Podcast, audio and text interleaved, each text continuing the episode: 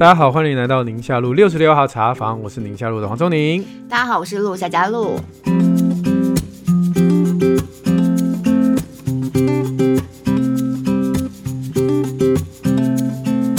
今天我们的 Q&A 来第一个呢，是跟青少年的教养生涯探索有关。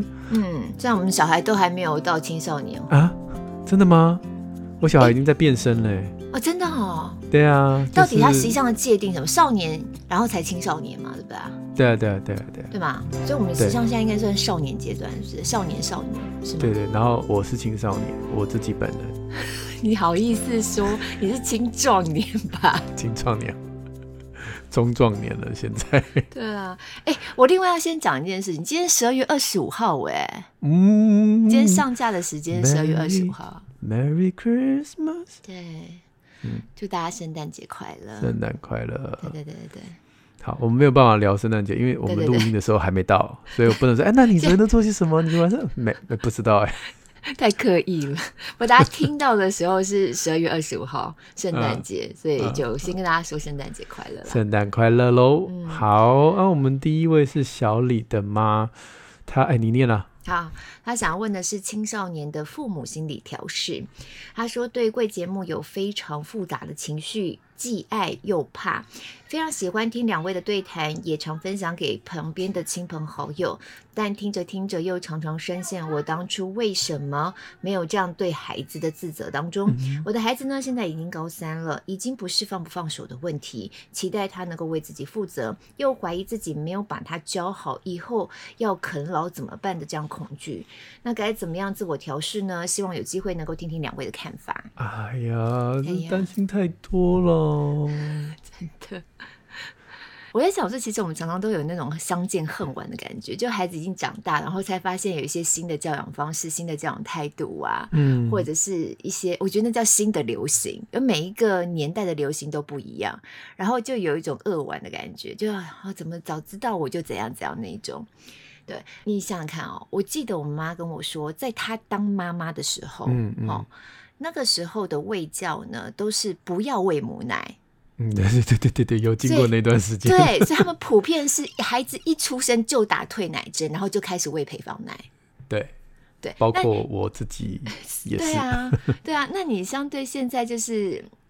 这种推广要喂母奶，甚至亲喂，什么搞得妈妈们压力很大，然后甚至觉得喂配方奶好像很对不起小孩的时候，你在对照我们自己长得也是就长大了嘛？嗯嗯嗯，就好像每一个不同的。阶段不同的年代会有不同的教养的流行观念，这样子，怎么养小孩的流行不一样。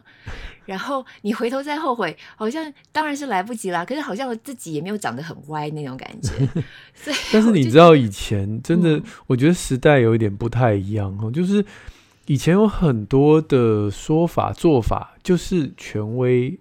呃，建议大家都听。对对对。哦，比如说像这个教养的方式，为什么从古到今都没有改变？因为就是就是家训有云啊，或者是古有名训啊，就就权威讲了就算，那没有人能够去挑战。那想挑战的的那个门槛又很高，因为表示你要离经叛道这样子。那就哦，那另外像母奶那个问题，根本就是被商业的广告所洗脑的嘛。嗯，就是等于是铺天盖地的，然后用用用金钱就买下了所有的这个。我我相信现在一定也有很多家长也是被商业影响到一些育儿，比如营养品啊等等，这都是很正常的事情。我我也不要说哎呀什么你们都被骗，其实我我可能也有一些观念是被商业行为所影响到去做的事情。所以那个年代，因为母奶没有钱啊，所以喂喂母奶怎么可能打得过这些商业的广告？所以才会连医护，就是连医疗的系统都会相信这套嘛。嗯嗯嗯。过去这三十年来，我们二三十年来已经，我们叫做呃呃 evidence base 嘛，就是你必须今天要变成建议准则的东西，你必须要有所本，你要有。科学的根据，你要有统计，你要有临床实验，然后很多很多很多的关卡。那如果你登高一呼，理论上啊，一个啊，比如说大教授哈，权威登高一呼，就看听听就好，就是不知道，也也许也许他是对的，也许他不是对的，所以这种东西就是已经不是过去那个年代了。我觉得这个观念真的需要让大家了解，因为即便是二十一世纪的今天，还是很多人相信，哎，权威讲一话我们就听他，他是教授哎，他出国留学，他怎样哎，他是他是首长哎，他是什么的？可是有时候不见得是这样。已经不是这样子了哈，对。不过我只是想要跟小莲妈妈说，就是好像我们常常会有像这样的自责啦，嗯，可是真的就反正时间过去就让它过去了，忘记背后努力向前这样子。应该是说，即便过去这这十几年来，可能有一些些让你现在回想起来好像有点后悔的决定、懊恼，可是一定也有很多美好的时刻。是，我觉得把握那，就是尽量就是写下那些美好的时刻。那你就会觉得，其实你你是个，而且我们都是呃尽心尽力的这个好爸爸好妈妈。嗯、对，真的真的。不过他的孩子现在已经高三了，嗯、好像面对高三的孩子，家长的态度应该跟我们现在现阶段就是也要做很大的调整。对对对对对对对，这、嗯、青春期以后的孩子其实已经不能用教的了。嗯，我现在的孩子已经慢慢，你可以感受到你不是。呃，有呃，这个教条式的教他，或者苦劝的，嗯，我自己青春期的时候，我也一直听不下去这种事情，真的。所以，听青春期能够改变，是能够让他们去从你身上看到的亮点，不是嘴巴说出来，反而是你生命的改变、人心的改变。尤其是他认为不可能，因为青春期孩子常常会很刻板的印象说你，你就是这样。对对，对、哦，我我爸不会改了啦，我爸哦都不运动，他就是这样，都都每周嘴巴讲，最后都不运动，嗯、他就是、嗯、就是哦，是血血糖也高哦，然后什么，他每次都叫我们什么要怎么努力，自己都不努力，有什么好意思讲？真的真的，哦，就是他会对爸爸妈妈会有一些已经定型，说这件事情啊，我已经失望了。嗯、可是如果如果父母在孩子青春期的时候真的改变了。我觉得那个冲击是很大的，就是哎，我我没有想到我的父母竟然变成跟我以前所认识不一样的父母，那那种感动会驱使他去思考说，我自己的生命一定也可以有这样的一个改变。对对对，对，而且这样子的。这个身教以身作则所带来的这个效果会持续到包含孩子成年，嗯、就是他就是伴随着孩子一路成长的一辈子，然后看着我们的父母怎么样的生命改变，然后进一步的带动他的生命改变。对对，所以哦，就是以前常常抱怨的，哎，我们今天开始不抱怨了；以前常常说负面的话，今天开始说正面的话；整天批评这个国家大事，哎，突然开始不批评，而是用。思考的方式、沟通的方式去，去去跟孩子讨论。嗯、其实我觉得一点一滴，你的孩子会觉得，哦，怎么不一样？我我就是最喜欢圣经那句话嘛，就是最大的神机不是什么把水变酒啊、死人复活啊，什么都不是。是最大的神机就是人性的改变，对生命的改变。对，今天跟我昨天不一样，不是同一个人。我觉得那个改变很很。我我上次有推荐过那本书嘛，就是嗯嗯就是吴美君，嗯、呃，像我一样勇敢，对对对，他他的书叫做《被老公跟儿子 fire 》，对，因为因为他他曾经为了工作而放弃了家庭，然后等到这个过一段时间才发现他放弃的东西，这个是太珍贵了，所以他又回过头去追他前夫，嗯、还有回过头去跟。已经青春期的儿子和好嘛？其实我觉得我最那时候看这本书最感动就是那一段，嗯，就是他跟儿子和好那一段。就是他儿子当然是半信半疑啊，想说那刚开始都是这样子，都是这样啊。他要观察你一下，对对对，你是不是你做的跟你说的是一样的？对对对。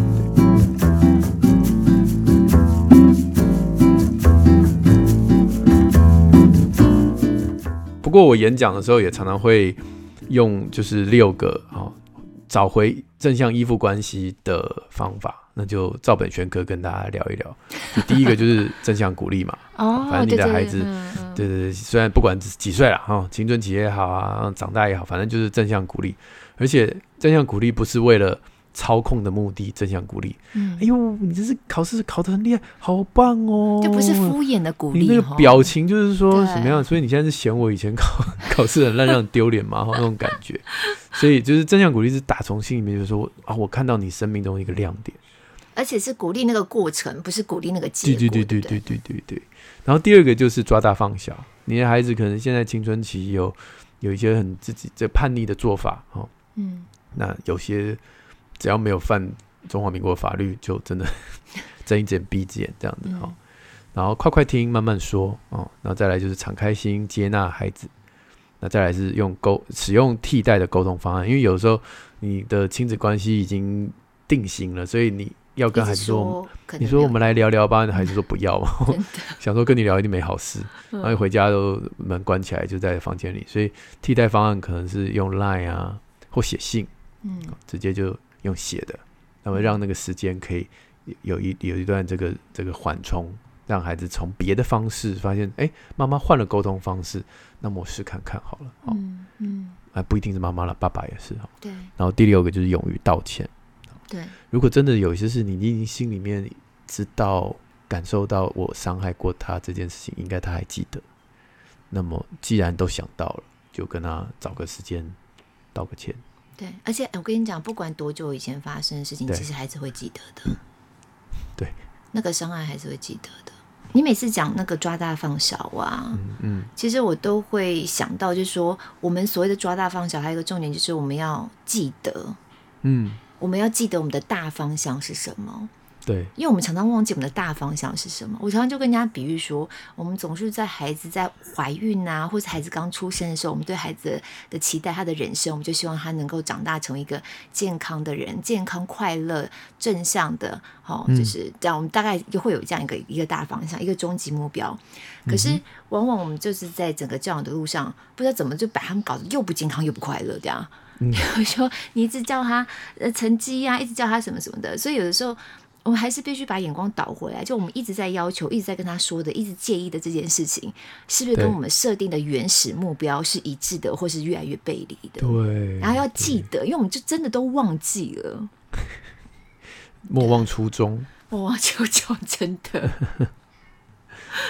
说到人心的改变，你有这种经历过吗？我觉得非常多。我呃，不只是我自己或我身边周边的人呐、啊，主要是因为我们在教诲。嗯然后我有做那个真情嘛，真情部落格这节目，就每一集上节目的人都是生命的改变。啊啊、对对对，你看太多了，对啊，太多了，太多了。那真的是我，我觉得对你来讲，真的生命有很多别人精彩的故事。我我我自己，我之所以会信这个信仰，我之所以会会信耶稣，嗯，其实有一个有一个根，有一个有一个种子在我心中，嗯、其实是。我国中的时候，我去教会。嗯、说说老实话，那个年代去教会都是我啦，我不要说别人，我我是交交朋友而已啦。很多都是对，对，就是就是反正国中嘛，就是就团契啊，就一堆国中生。但是我印象中有一次，我有一个朋友，就是教会团契的朋友，他带了他的同学来。那他的同学呢，不是个大家心目中的好小孩，他是。偷东西偷到被这个剃光头的，就是可能有一些、哦、我我我不太确定是对对，要进到少年戒护所的那种啊，对对对对对对那种，嗯、就是就是我不太确定是学校的规定哦，因为你犯校规然后被剃光头，还是因为管训被剃光头。总而言之，他来就是剃光头就是了。嗯，然后他就是进来我们团契的时候就插着胸，然后就就是手插插在胸口，然后坐在角落这样，然后那个眼神就是。我不要用负面的形容，但是就是看起来就是一个，哎，现在模特有那种型男的表情啊，他就是很凶狠的表情，就是 就是在催你这样子，就是那种哦，你们这群傻蛋这种感觉，或者是说我才不在乎了、嗯、I don't care anything，、嗯、就是那种感觉。然后反正是我们的朋友带来的，我们也不认识他，所以一开始大家还是觉得啊，自我介绍啊，破冰啊，干嘛的。后来我朋友当然就是带他读经啊，然后带他认识更多教会的人。不夸张，大概过了半年，就同一个人，嗯，还是光头，嗯、好像不能，好像是不能长长长哈，还是光头，嗯，可是那个眼神就不一样了。哈，完全不同一个人，就是已经是温柔，嗯、然后俏皮，然后 真的真的真的真的，嗯，那因为很短的时间了，因为半年而已，我们大概都还记得他刚来的样子。那那个时候我心里面就很惊讶，因为在我生命中没有这种改变，我自己没就是没没有那么那么大的转变。可是那时候我就看到这个同学这个朋友，然后我就心里觉得，哇，所以所以这个信仰。是真的会有点东西耶，嗯，哦，有有点不一样哦。那时候我的感觉是这样。嗯、当然了，那那个我我这个种子在我心中也是过了很久很久才发酵。可是我回想起来，那个经历对我影响很大。对对对，对真的，我觉得看到人生命改变的那种见证的时候，自己真的也会被很强烈的激励。你刚刚讲激励嘛？对。对所以，真真情部落格是个好节目，大家可以常去看一看，看到各式各样让人让人会觉得瞠目结舌的改变。如果你想要看到主持人这个夏嘉璐小姐哭的话，就是看真情部落格。哎、欸，我很少在节目上哭啊，真的吗？真的，你不是说你？我，很少，我反倒是自己之后节目完成了，后置剪辑都完成了，嗯、然后一个完整版，然后我以一个观众的角度再去看的时候，哦，我比较。会进入到那个情绪，嗯嗯嗯、可是当我自己在主持的时候，我觉得可能那个心思意念都放在我要怎么样好好的帮助受访者，因为都是素人嘛，上节目有时候都会比较紧张，所以我都会专注在我要怎么样帮助这些受访者好好的把他们的故事说清楚、说完整。哦，对。可是这样会不会让那个受访者觉得说，我讲那么那那么伤心，只有你就很冷静的说，嗯，那接下来后来发生发生什么事呢？这样。不会啊，我还是会引导他们的情绪啊。可是我很少，哦、我印象中我在节目上哭只有一次，嗯，掉眼泪。但因为我是很难哭的那种，所以我那次掉眼泪，反而把那个童工们，就是制作团队有点吓吓坏了。他们的重点不是放在来宾掉眼泪，重点放在你看夏璐都哭了，然后后面就是五百五百一千一千，这吓住，因为哭是，对。Thank you. 我们这位听友叫 Coco 哦，他呃下了一个主题，就是他想要问青春期的情绪管理跟抒发。嗯、Coco 说呢，小孩步入青春期，动不动就生气，那有时候很生气的时候就会大吼，嗯、而且会变得很没有包容心。哦、老公认为小孩乱生气就应该要制止他，要惩罚他。可是我觉得要给小孩一个情绪抒发的窗口，虽然他大吼，嗯、但是并没有伤害别人或自己。那么遇到青春期的孩子情绪失控，应该要怎么办呢？嗯嗯。嗯最后想说，每次跑步都喜欢听你们的 podcast，黄医师和露露主播幽默，常常让我忍不住笑出来，呵呵，真的很喜欢你们。嗯，好像也不是只有青春期的小孩会大吼哦，情绪失控，步入中年的妈妈也会大吼。你很烦呢。这个我我最近看了一本好书，嗯，叫做《不可思议的青少年大脑》。哇哦！不可思议青少年大脑，从心理与大脑科学了解青少年大脑思维、情绪与沟通方式。然后我才看完，今天就聊这个。我想，哎呀，怎么那么巧？嗯嗯，对。那这本，那我们就把推荐的书稍微解释一下啊。这本书是两位作者都是临床心理学家，然后是在美国的这个啊两家医院，然后哎不哎不对，不是美国，sorry。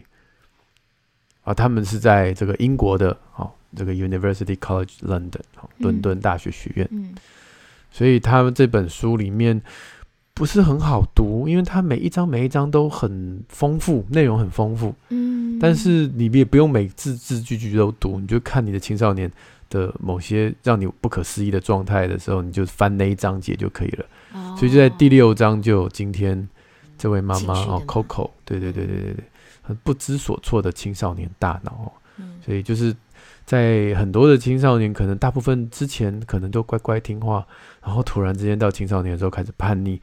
那他说，在最长其实是沟通上出了问题，就是他们觉得有一些事情讲了半天，就还是没有有良好的沟通，比如说跟爸爸妈妈、跟老师，那跟同学，嗯，等等等等，所以就生气。然后就会有一些暴怒的举动，所以他会建议，就是说，如果可以帮助他们厘清这个生气、愤怒的情绪来源，好，那你就等于是虽然他还是在青少年会有很多的挣扎跟犹豫，但至少就像在汪洋当中这个挣扎，你现在帮助他厘清那个情绪来源，至少他很痛苦的游泳还知道往哪里游，对，这有个方向，没有方向这样，对对对，所以这个它里面就有一些口诀啊，可以陪着孩子在生气的过后有一些沟通的技巧。那它的口诀是英文的。嗯，叫做 May the force be with you. Look，它是星际用那个星际大愿原力与你同在。我可以强烈的感受到这位翻译的这位先生，他不知道该怎么翻，所以他就直接写愿原力与你同在，然后底下还是用英文那张图，他原封不动的放上去，然后旁边就翻译中文这样。哦哦哦哦，对。那我觉得这这一共有七个步骤嘛，那我就用。这七个步骤用自己发明的口诀，嗯嗯嗯，啊，就如果这位编辑先生，如果你有刚好听到的话，下一版的时候可以用我的口诀，干脆直接找你翻好了。我的口诀叫 A B C，今天听，明天猜，后天再讨论。嗯，A B C 是什么？A 就是 angry，嗯，就是青少年对你叛逆发脾气的时候，你一定会生气。啊，所以这是 angry。嗯，B 就是 behind，就在这情绪背后。一定有原因，嗯，所以 C 就是 calm down，哦，请你冷静，嗯，OK，A B C，好，然后呢，反正他发脾气嘛，那你就自己冷静你自己的嘛，哈，嗯，然后呢，不要说话，你就是听，好，比如说他发脾气之后又讲一些有的没有的没，你就不要插嘴，哦，嗯，陪伴听这样，嗯，听听听听听，也许你大概已经有点猜出他生气背后的原因了，那你可以。猜猜看，你可以不用当下猜，你也可以过一段时间说，你昨天发脾气，哦，我后来想想，会不会你生气的背后的原因，嗯，是因为你觉得，呃，在这个这个朋友啊，这样把你 left out，让你觉得很受伤。明明你是最好的朋友，可能最后他去找了别人合作，哈，嗯嗯，那这种感觉是不是让你很不舒服？不舒服，对，对对对。那哎，假设猜对就猜对，然后没猜对就再继续猜，这样子，嗯。然后呢，猜到了之后也不要立刻说啊，那我告诉你啦，哈，就是哦，好，就放着，然后后天再讨论啊。对，就是嗯，我昨天猜到你这个之后，那你有没有想到什么方法解决、这个？哎，都要慢一点呢，对对对，就是要让它酝酿一下。对对对，A、B、C，今天听，明天猜，后天再讨论。哦，哎，真的应该要把你这个用上去耶。现在你知道当年那个。妈妈好神节目上那些口诀都我自己发明，真的真的真的厉害厉害厉害厉害厉害厉害！然后 发明完自己就忘了，自己就忘，因为只是为了那一集嘛。讲完之后，然后过一阵子说：“哎、欸，我记得你有一个口诀什么？”我嗯，因为你自己太多口诀了啦。嗯、哦，所以这是适合用在青春期的孩子。A B C，所以就是今天听，明天猜，后天再讨论。对。嗯所以就是提供给 Coco，就是呃，我觉得这位妈妈她是很有智慧的，她觉得应该让她有个情绪抒发的窗口，所以她已经已经有 A B C，然后也有听，哦，那只是后面你可以在他吼完之后做个猜，跟后在之后的讨论的动作。嗯，那这位 Coco 的老公就是孩子的爸爸，一开始就制止惩罚，我觉得老公自己本身也在发脾气啊。所以我们也应该同理一下老公，就是说，我知道你很挫折，你很生气，我知道你的孩子跟你的个性不同，让你很焦虑、很焦急，那你也会有担心，怕他以后怎样怎样怎样。我觉得同理老公这一部分，会让之后的这个啊的教养的同调会有更好的帮助。嗯嗯嗯，对，而不是当下如果教养不同调，然后老公制止他，然后就说你干嘛那么凶？就是你你小孩啊，你还是小孩，你也是小孩吗？结果你们自己也吵起来了。对，我觉得这样子，嗯，就可能就越就是夫妻感情会受到影响吧。嗯嗯嗯，我记得我们好久以前也有做过情绪的一集嘛，在讲杏仁核，然后那时候我觉得比较多还是会讲到那种情绪障碍这种。我们一般在讲情绪障碍，好像都在讲小孩，像那种青少年有没有可能进入到比较需要看医生咨商的那种情绪障碍状况？应该我在想也有吧。有。真的有哎、欸，嗯，你怎么知道？就这本书就真的提到这个、下面有写到嘛，所以我就、啊、原来你有偷看，因为你平常都不看的那个脚本呢、啊。就对，的确啊，就是刚刚那本书的作者开宗明义就说，有的时候你做了这些呃呃陪伴的过程，然后你发现你很你自己都觉得很挫折、很沮丧，而且你觉得你郁郁症乏力，这种就是好像帮不上忙。嗯、其实不要小看青少年的心理健康问题，占了不少。嗯，大概有百分之十七的青少年有心理健康问题是需要医疗的帮助，焦虑症。分之一耶。对对对，焦虑症、忧郁症等等，而且你会发现有很多的心理疾病都是在青春期的时候发病，强迫症、哦，强迫症，或者是啊视觉失调，或者是很多都都是在青春期发病。嗯，所以不要小看，嗯，暴躁易怒的小孩，如果又有合并其他哦，比如说不开始不吃东西，不爱吃，体重减轻，然后睡觉睡不好，是然后社交退缩等等等等。其实可能他不是你帮得上的忙，嗯，可能是要需要心理师、智商师，或者是找儿童心智科医师，然后去去调整，就是要专业介入了啦。对对对对，嗯嗯，好，所以最后作者的建议是观望陪伴，但是不要观望太久。如果你发现不太对劲，要就医。嗯嗯嗯嗯嗯，那这也是蛮重要的提醒。对对，不过我看到这个数字有点惊讶，因为百分之十七将近百分之二十，哎。他是快五分之一了。欸、我印象中他是说十哎、欸、几岁啊？十就是就是很长那那一段十二到十九啦，十二到十九，十二到十九。然后他男生女生都混在一起。嗯嗯嗯嗯嗯，对对对，嗯，女生比较高，哦、男生比较低，所以这个数字可能，因为我那时候是解读下来的，嗯，数字可能就是女生，所以比较高。哦，OK。那差不多了，嗯，很好的提醒。对。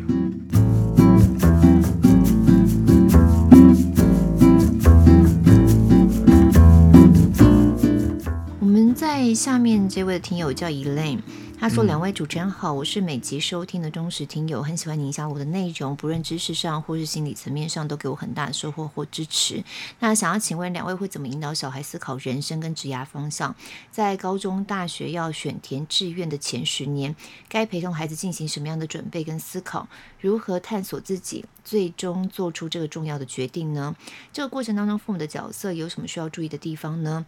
他夸胡说：“因为我跟先生都是被放养长大，我们填志愿单纯就是看分数的落点，不希望小孩的人生只剩下分数追逐。对于人生的重要决策点，想要好好培养小孩的思考跟做决定的勇气。所以想要请教两位，先感谢两位的分享，祝顺心。哎哎，谢谢啦。嗯，这个我觉得很有意思的问题，因为。”我们以前那个年代已经是有部分可以自己决定选填志愿，对吧？对吧？我记得我们以前好像我妈妈那个年代是不行，但是我们的年代是部分可以自己决定。对，我记得我们以前好像有填一个像是性向，有没有测性向的那种，嗯、然后会让自己稍微知道自己的。特质比较适合在职涯的选择偏向哪一个类型的那种？嗯嗯嗯，以前好像做过这个。那你那时候填志愿的时候，你个人的意愿跟老师的意愿跟父母的意愿大概占了多少比例？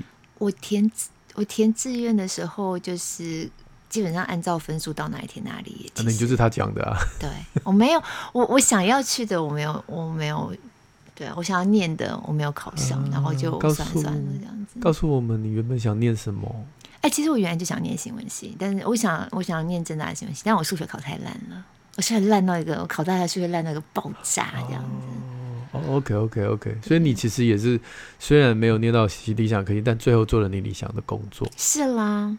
哦，好幸运哦！嗯，嗯，真的，真的感谢主。对对啊，所以我跟你讲，这个一旦他在讲到说要怎么样引导小孩思考自己的人生跟职业啊，我不知道他们家孩子是不是比较大，像我们家孩子现在还在国小哦国中阶段，其实我也在常常思考这件事情耶。对，但我倒不是说真的是去引导小孩什么，而是就是真的会常常跟他们聊，然后心里头可能会有一些想象，就是哎，那他们是不是适合呃比较。呃，倾向什么样性质的工作这样子？可是在我工作越来越多啊，因为我们工作常常要访谈嘛，然后访问会知道一些不同的产业的一些新的发展啊，对新的可能性。尤其你看，我们不久前才讲元宇宙，有没有？对对当我越多跟人家访问的时候，越多知道，呃，目前各个行业不同的在做些什么事情，或我看我周边的朋友他们在他们的工作职场当中，嗯、呃，整整个职场变化的时候，我越来越觉得我根本完全没有这个能力来去想象跟思考孩子未来要干嘛，因为那个变化实在是完全超出我的想象太多了。没错，嗯，对，所以包含我们自己也是啊，其实。我现在在做的事情，虽然我做了我想要做的新闻工作，可是我没有想过我要做主播啊，嗯、或者是我以前想象的，我就是去采访嘛，我没有想过我后来做很多比较多是像像呃节目类型的访问，或甚至现在我做 podcast，这都是我没有想过的。你其实就是在你人生的路上不停的有一些新的可能，然后你因为这新可能，你有一些新的学习、新的 input 进来之后，嗯、然后慢慢开始呃就讲斜杠，慢慢开始有新的发展、新的斜杠，嗯。然后变成现在这样，所以我其实我不要说孩子了，我连我自己我都不晓得之后会怎样。对，我觉得我之后还是对于我的职业我有一些期待的，就是有可能有些新的发展、意外的发展这样子。嗯、所以当我越来越有这样子的体会之后，我再回头来看小孩啊，其实我真的是会更看到小孩的那种比较。过去我们比较不会注意到的面相，嗯、我们以前看小孩哈，嗯、我们会想说他适合做什么，例如说啊，聪明、功课好啊什么的，可能是呃数学好啊，可能就适合做会计师。哦，嗯，嗯，很会背书啊，就适合做律师，这种有没有？抓周如果抓到听诊器啊，就 对对对，喜欢是干什么？很 很喜欢做实验啊什么的，嗯、呃，就去做科学相关的。可我现在更多是看到孩子的那种，真的是人格特质。例如，像我们家有个孩子啊，嗯，他就是对人特别敏锐，他特别会观察人跟人之间的互动，嗯，然后特别的贴心这种。嗯哦，但相对的，他也在同才的互动当中，他特别的敏感，可能比较容易玻璃心，比较容易受伤。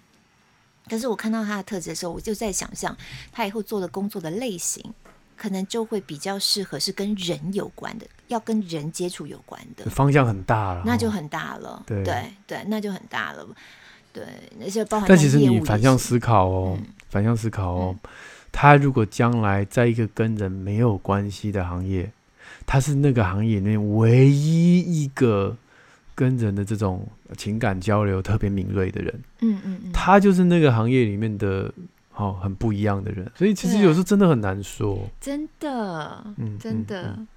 所以我其实现在的现阶段的我，然后面对我孩子这样的年纪，我常在思考这个问题的时候啊，我都一直提醒自己要记得的一件事情就是，我要让孩子。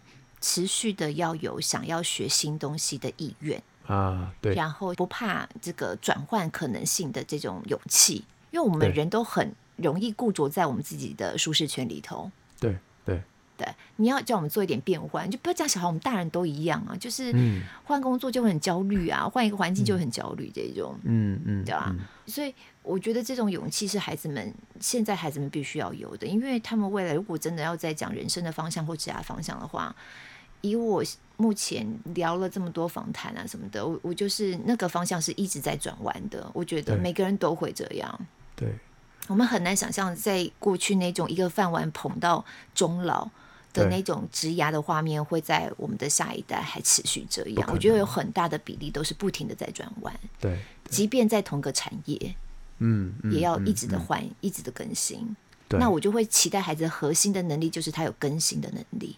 嗯，对，呀，很棒哎，嗯、对，这是我心中的答案，跟你一模一样，真的好，嗯，真的真的，对，我觉得还有一件很有趣的事情是，大现在大家都知道，英国的孩子毕业之后进大学有一个 gap year 嘛，真的，我不想每一个孩子都会有这一年的时间了，所以之前哈利王子不是跑去当兵是吧？哦。对不对？然后那个，哎，反正每个人做不一样的事情。嗯、就是那一年，你要你要环游世界也可以。嗯。以前我们台湾是无法想象，拜托，以前我重考，我老婆还瞪大眼睛说：“哦，你重考过，那不是浪费一年吗？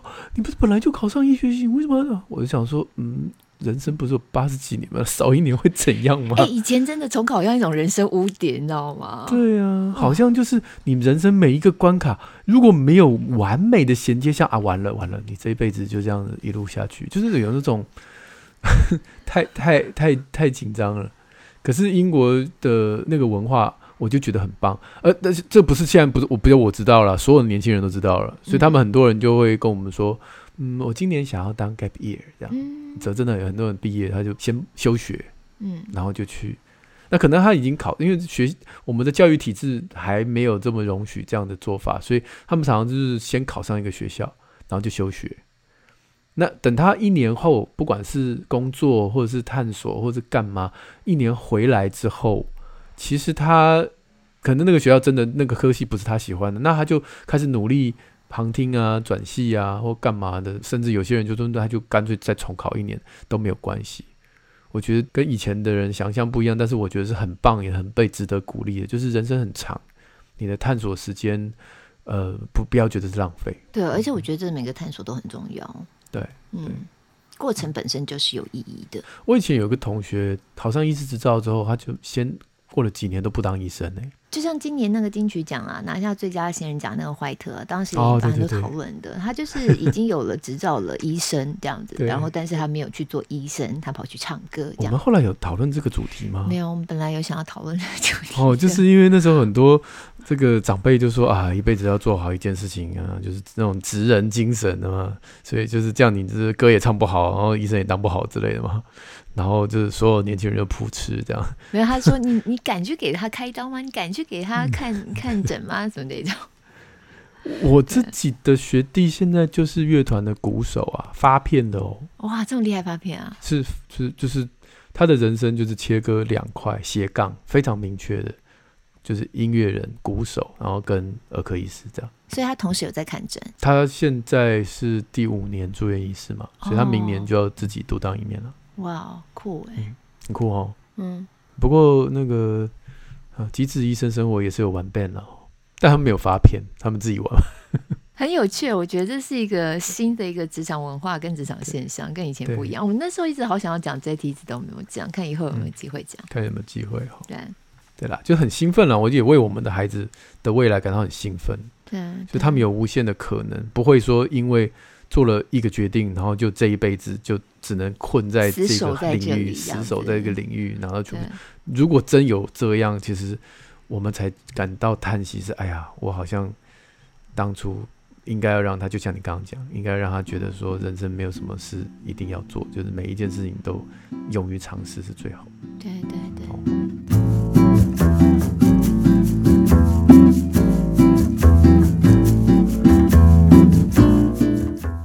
哦下面这位是位年轻的朋友，叫 Grace Lin。他说他是自己从 Spotify 发现我们节目的。嗯、他说呢，我是一个呃刚出社会又不算出社会的年轻人，大学毕业了，但还在准备研。这样、欸？他就是在 gap year 啊，哦、大学毕业了，但还在准备研究所，哦、应该可以说是 gap year。嗯。但但不太算了，他毕业，他因为他有准备考研究所，所以应该还是在念书啦。大学毕业了，但还在准备考研究所当中。对，他说应哎，他自己说应该可以说是 gap year。对，我刚刚就是看到这一行了。我看了前面一行，没再看后面那一行。好，他说虽然我不是养儿育女的家长，但是我也很喜欢你们每一集节目，都有认真听完哦，而且很喜欢我最喜欢的几集呢，跟排行的不同，我最喜欢的是孩子是高敏感，还有面对黑天鹅，还有大学的忧郁风暴，还有很多很多。总之非常喜欢你们，支持你们，谢谢。那我想要许愿一个话题哦，因为我自己是心理系的学生，将来想要考临床心理研究所。希望未来能够当上心理师，但是在落榜重考之后的一年呢，看到了很多黑暗的人性，会觉得自己这样的坚持是对的吗？大学毕业了那么久，还没有固定工作跟收入，别人都已经念了研究所两年了，我还在准备考试，这些都是自我怀疑。那我想要请问两位主持人，如何坚持自己想要做的事，没有忘记初衷？面对别人对自己应该有什么样的作为，虽然知道不需要在意，但是没有过类似的经验吗？还是随着工作当中有了不同的想法？嗯，初衷，你你也没有忘记初衷，可是你的整个身份跟工作都也是形态改变很大，改变很大，对。哦我觉得我虽然没有忘记初衷，但是我对我自己进入这个行业的最初，我希望达成的目标跟那个期待，跟现在状态其实是有非常大的差别。老实说，嗯，嗯对，但我还是一直在我的行业当中看到了别的同事，我一起工作的同事，嗯、因为我们虽然都是在做新闻的，或都在做电视，中间还是有很多不同吧，不同的工作内容。嗯、我看到别人还是有发挥那样子的，我我在过去希望能够发挥的力量，我其实是心里头都。很为他们开心，然后也很为自己还在这个职场里头。嗯，虽然我不是扮演那个我原来想要扮演的角色，是别人在扮演的，嗯嗯、但是某种程度，我们还是在同样的一个团队里头。我也为自己觉得说，嗯，我也还在在这里这样子。嗯嗯，嗯对。可是。这一路的过程，我我觉得 Grace 可能现在才二十多岁吧。嗯、那像我们到四十五岁、四十四岁、四十五岁进入职场，差不多十几，差不多将近二十年的时间呐、啊。你真的自己的感受是很深刻的。那一路都在改变，改变其实还蛮多的。然后，其实这改变以前都很难想象，可是现在走过来都觉得每一个阶段都真的很美好。相对来说，就好像不用去死抓着我当初的坚持的那种感觉。对。可是，在改变的过程当中，因为会冲击到自己原来的想象，那确实是一个很需要自我对话的历程。嗯、所以你一路上都不断的在自我对话，嗯、而在每一次自我对话、每一次转变当中，一路走到了现在。我觉得呢，整体来说，你往回头看，这个经验是好的。嗯嗯嗯嗯，哦，这个话题好大哦，这个话题很大哦。对、嗯，因为我刚刚也想到，就是有时候你的梦想在一开始的时候。呃，要要追逐的这个一开始的方法，跟你后来人生下半场做的方法，也可能会完全不一样。对，没错。哦，嗯，就像我，我每次都讲，我看到我十年前写的文章，十年后我就觉得，当年的我怎么这么冲动？当年我为什么写写的字句用字遣词会这么的尖锐？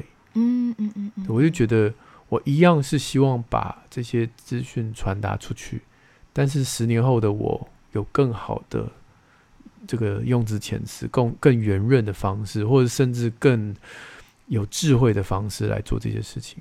嗯、或许我又再过十年，看到自己现在又不一样，嗯，又会觉得说，那又有更好的方式，嗯，所以我，我我倒觉得，嗯，在那个时候的我是没有办法想象的，所以我也很难。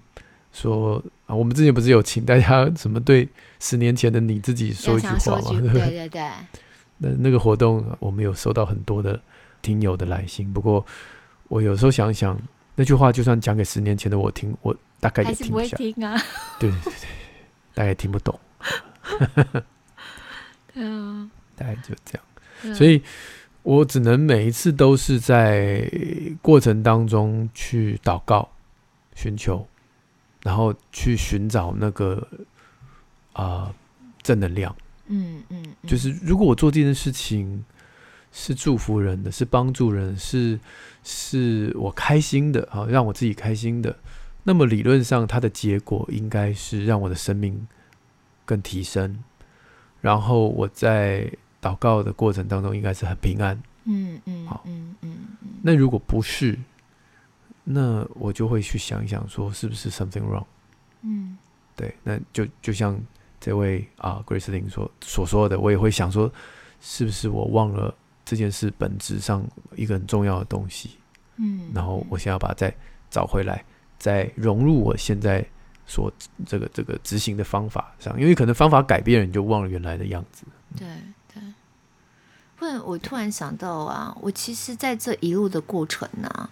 我比较少是做，就是做一个选择，就是我就是要做这件事情的选择。嗯，我比较常做的选择就是我就是不要做那件事情。就是我有时候手上的路可能只有两条，A 或 B 嘛，嗯嗯、但因为我不要 A，所以我选择 B。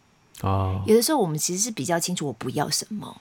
嗯嗯嗯。但对于我要什么，它是需要一段时间摸索的。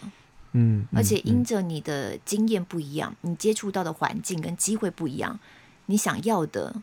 梦想，你想要去的方向，有时候也会不一样。可有时候你不要什么，那个是很清楚的。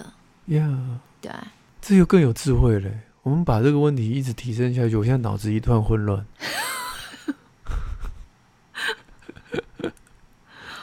对，有更有智慧吗？我只觉得让我自己在选择的时候比较更清楚一点。有，是啊，因为当你一直想着我要什么的时候，你会把你的一些。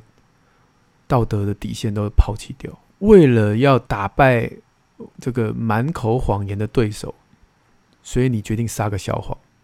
嗯嗯嗯嗯嗯，这这这个在政坛上很常听到嘛。嗯嗯嗯嗯，嗯就是对不对？你是万恶的啊，不管是个人或万恶的政权，我为了要打倒你，嗯，所以我就决定撒个小谎啊。相较于你做的那些坏事情，狗屁倒灶，我这样子一点一点小小的文宣里面动个手脚也还好。嗯，这就是为了一个目的，你要什么，然后结果你就放弃掉你生命当中本来不该放弃的道德底线。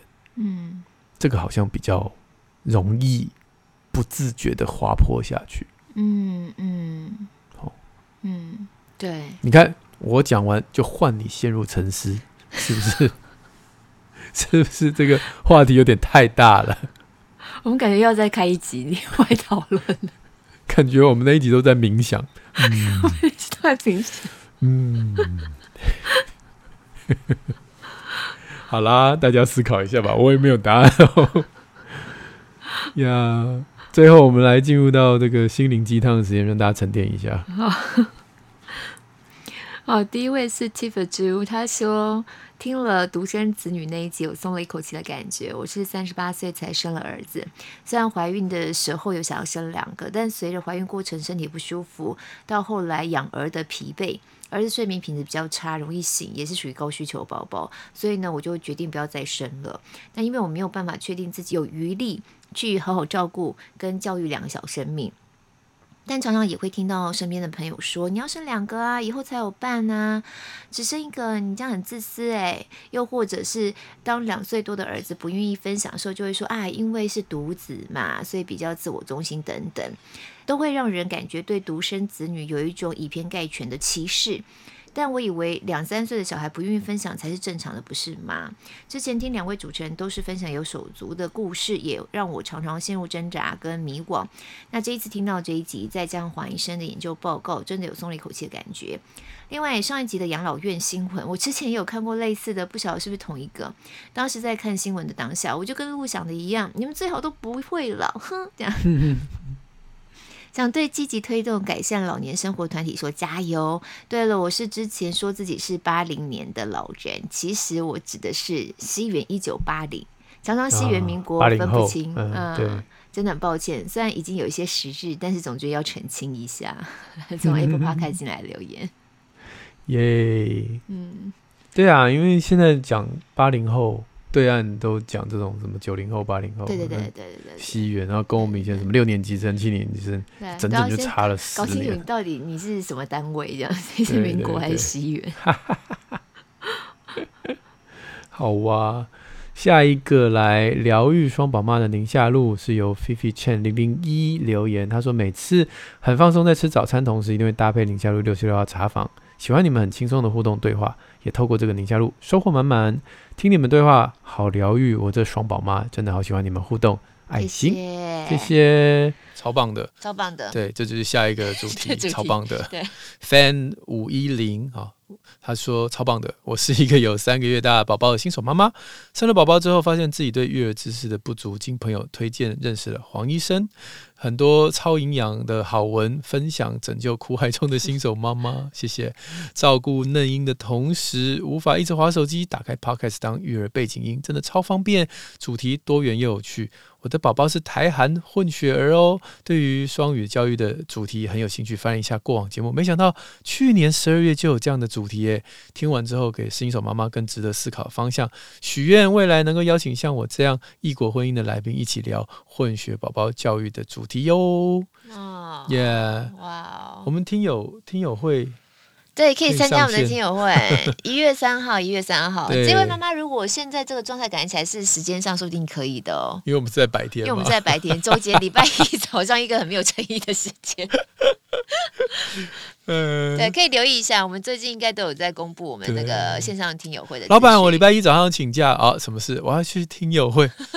嗯，五月天吗？好的。今天我们的 Q&A 先到这边。我们今天 Q&A 有太多深层的人生大道理，希望大家不要睡着。没有听这个，如果听不懂的话，不要觉得挫折，因为我也不知道我在讲什么。在宁夏路好书专卖店有过往我们推荐亲子天下出版好书线上课程链接都在节目资讯栏里哦。好，那 Apple Podcast 听的话，帮我们五星赞一下。许愿池还是持续开放当中，就下个礼拜三空中再会了，拜拜，拜拜。